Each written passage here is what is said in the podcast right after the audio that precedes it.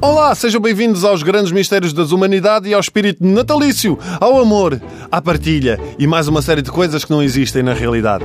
Mas o que interessa é festejar o Natal. Mesmo que seja no Japão, o local onde o nascimento de Jesus é uma coisa recente, como se Jesus fosse um aluno de Erasmus e os novos amigos quiseram preparar-lhe assim uma festa, mas borrifando-se completamente para os seus gostos e tradições. Se calhar por isso é que no Japão a consoada é feita com quê? Kentucky Fried Chicken. Sim, Sim, aquela cadeia de fast food que há também nas autoestradas tem até um menu especial de Natal no Japão, um balde de frango frito com a cara do Pai Natal.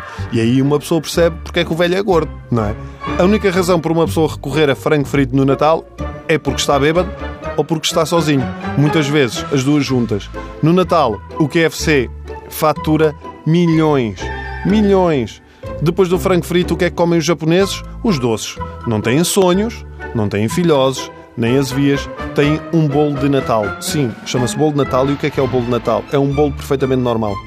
Tipo pão de ló, como se fosse de aniversário, mas como se não bastasse muitas das vezes é decorado com temas do Halloween, com olhos sangrentos ou um Godzilla a destruir o Pai Natal.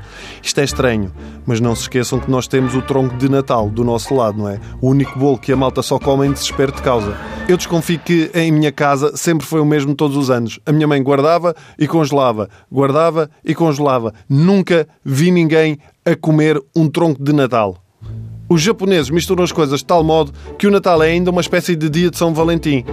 Volto a frisar, é verdade, pesquisem. Ou seja, é um feriado para namorados que vão jantar fora a restaurantes, dão uma prenda à cara metade, há pedidos de casamento, tudo.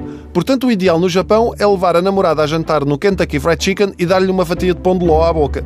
Da próxima vez que a vossa namorada se queixar do dia de São Valentim e de que o restaurante era mau e a sobremesa era horrível e a prenda não sei o quê, digam-lhe assim: Olha, menina, tu no Japão eras uma rainha.